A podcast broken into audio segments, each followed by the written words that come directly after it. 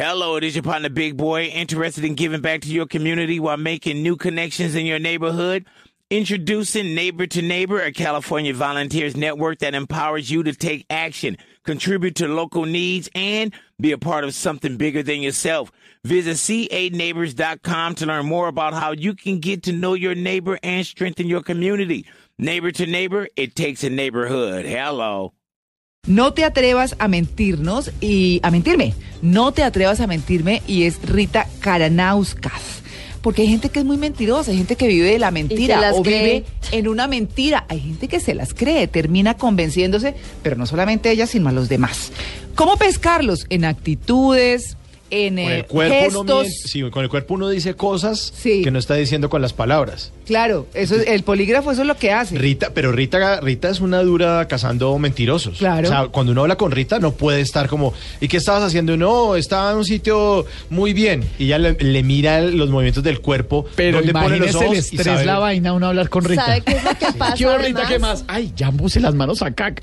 María Clara, que muchas veces la gente que es mentirosa tiene mala memoria. Para ser mentiroso hay que tener Ah, no. buena, Claro. muy Hay que ser muy inteligente. memoria. Sí, señora, porque Hay que acordarse después- cómo contó el libretista. cuento. Hay que ser libretista. Sí, o así, ¿usted es mentiroso? Sí. Que- que- ¿Usted es que- libretista? Yo soy libretista. ¿Y es mentiroso? Eh, lo que le diga es mentira. Ah. Rita, buenos días. días, María Clara.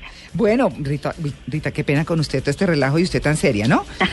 Pues bueno, Rita, Rita es de origen lituano, es administradora de empresas de la Universidad de Rosario y es experta en comunicación no verbal. Rita, ¿cómo pescamos a un mentiroso? Hay una máxima en la detección de mentiras que es la siguiente, que el subconsciente siempre es honesto. Ah, Ah, ¿ve? caramba, vea, pues. Eso está Yo buenísimo. puedo, de alguna forma, yo con mi consciente Sí. puedo intentar engañar, pero el subconsciente de alguna forma siempre me va a traicionar. Ay, pero me encanta esa frase. Mm. El subconsciente, lo Es está, una estoy máxima escribiendo. de la, de la ciencia. Bueno, y entonces, ¿qué pasa cuando una persona miente? ¿Cómo se le nota? ¿En qué se le ve? ¿Cómo es? Se puede ver en sus palabras y también se puede ver en su comunicación no verbal. ¿Qué tanto yo pueda ver? Depende de qué tanto miedo le esté causando a la persona mentir. Mm. Una mentirita piadosa como te ves bonita en ese vestido. Uy, Ay. ¿te- ¿me veo gorda? No. Esa, eh, esa, es- esa es piadosa, generalmente no nos da miedo decirla. Sí. Entonces son casi imposibles de detectar, pero otro tipo de mentiras, por ejemplo, si tienen que ver con una infidelidad, con un robo, con lo que sea, si me da miedo, cambia toda la química corporal. Porque el miedo causa cambios en la química corporal y por ende en, los, en la musculatura, bueno, en muchas cosas. Sí. Cuando uno siente ese frío, como, Sí. como palidez, como que, o sea, uno no sabe si se puso rojo o si se puso pálido, si lo agarraron la mentira y siente la mano sudorosa, todas esas cosas que uno las siente, pero uno no sabe si las está proyectando, el otro las puede percibir. Yo tenía, sí, claro, me imagino. Sí, sí. O sea, es que uno no sabe, uno no, uno no sabe, uno lo siente por dentro, por ejemplo, no sé, el vacío en el estómago, pero pues de pronto físicamente no, ¿No no, se no se percibe, sí, entonces hay quienes logran controlar esas eh, expresiones del cuerpo, esa proxemia, eh, sin, digamos que es involuntaria, por supuesto. Depende. Hay personas que evidentemente sí lo logran controlar y se llaman mentirosos profesionales. Hay formas de controlarlo. No son muchas las personas. Para Los eso- espías, eh, los espías. Sí, sí, sí, para eso haber que, hay, hay que haber estudiado. Pero las, nosotros las personas del común, Los procuradores, ¿no? Ay, perdón, no. Perdón, qué pena. las personas del común, generalmente siempre nos revelamos de alguna forma. Hay personas que posiblemente se pongan muy rojas, otras muy pálidas.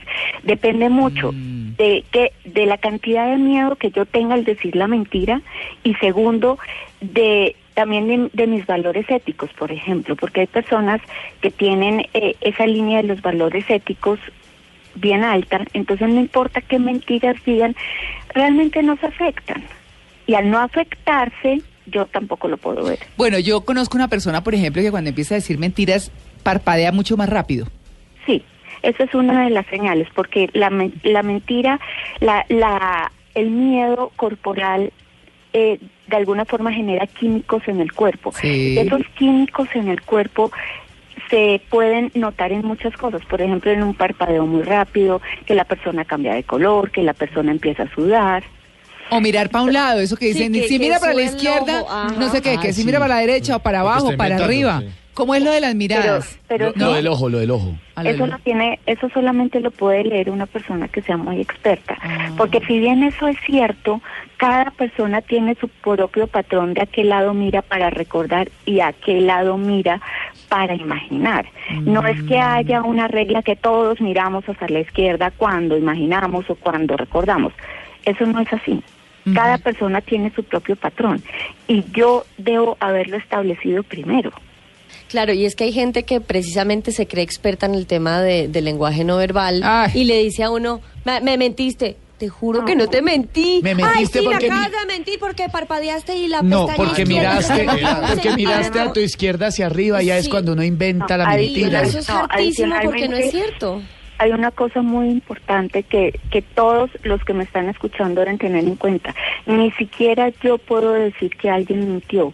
Yo solamente veo señales Sí. que hubo estrés en una persona en algún momento. Ah. Pero luego las debo confirmar con preguntas, y lo que llamamos nosotros preguntas inteligentes.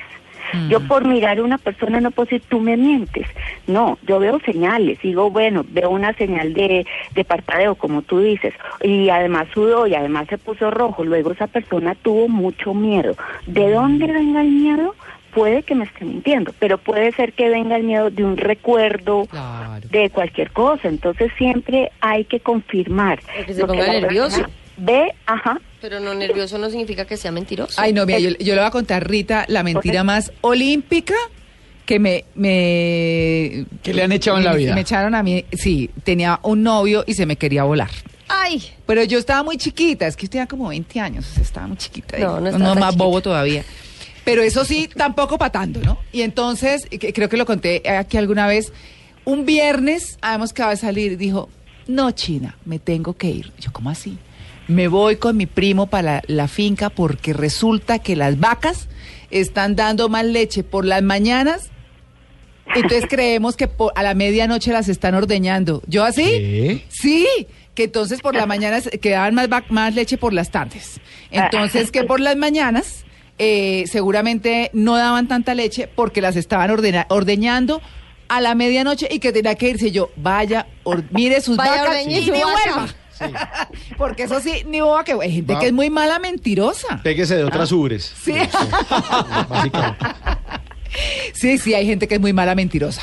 Sí, sí, sí. También. A mí también me pasó una vez. En uno de esos viernes que iba a salir con un amigo me llamó y me dijo, mira, qué pena contigo, es que a mi mamá le acaba de dar cáncer.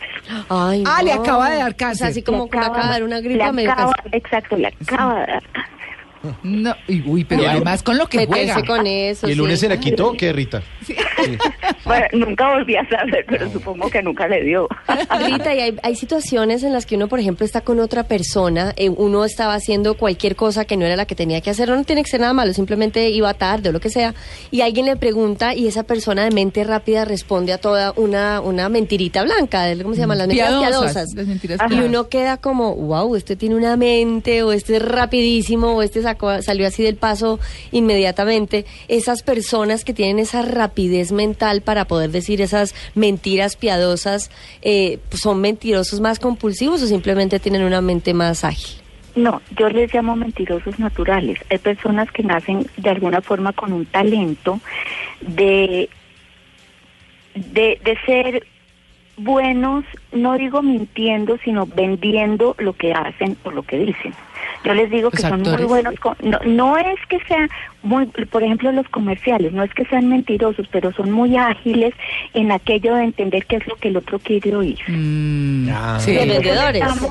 Sí, sí, y no es que necesariamente sean mentirosos. Rita, pero, pero usted Pero tiene, usted tiene una teoría muy buena porque usted habla de que una persona normal dice en promedio tres mentiras cada diez minutos.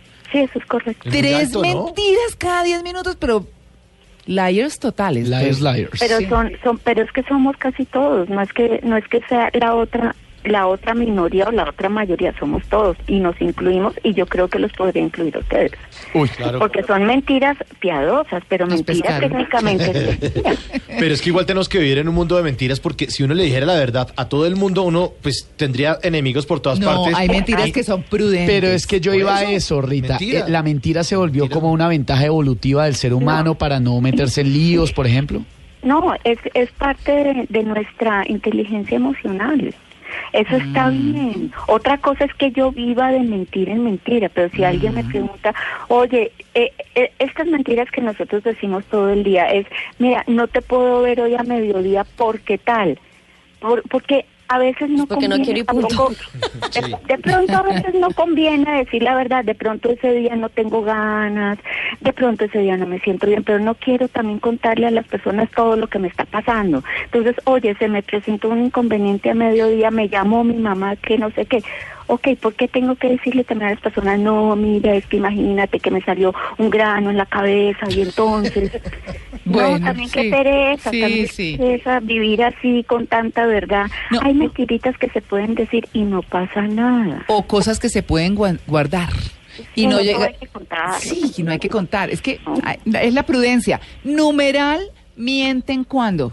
Cuéntenos unas mentiras. Pero- así esas eh, absurdas, las que quieran, lo que quieran. ¿Cuándo miente Sí, la gente? María Clara, yo quería preguntarle por un tipo de mentira a Rita que me parece más grave que mentirle a los otros y es cuando uno se miente a uno mismo. Bueno, también. El autoengaño. Que ese es complicadísimo porque uno cómo hace ahí para pues para Pero también- zafarse de esa mentira. También es que el cerebro, hay una parte del cerebro, el inconsciente, que nos está protegiendo del dolor. Y eso es también su función. Claro. Y si funciona bien, digo, de forma normal, de alguna forma siempre nos está engañando un poquito. De vernos más bonitos de los que somos, pensar que somos más inteligentes que lo que somos, porque a veces la cruda realidad con nosotros mismos sería muy dura. Claro que sí, Rita. Es que eh, mentir es una cosa. Es un arte. Es una- Es un arte. Mm, sí, si se quiere, cuando es el caso, si se quiere. Pues bueno, es Rita Caranauskas eh, quien nos ha hablado hoy de mentir. No te atrevas a mentirme su libro por si ustedes lo quieren conseguir y aprender señales. No se crean que van a quedar pues como los, Los super- ni van a expertos, juzgar pues. a todo el Ay, no, mundo porque pues no. Rita, mil gracias. A ustedes muchas gracias, qué gusto volver a estar con ustedes en este programa.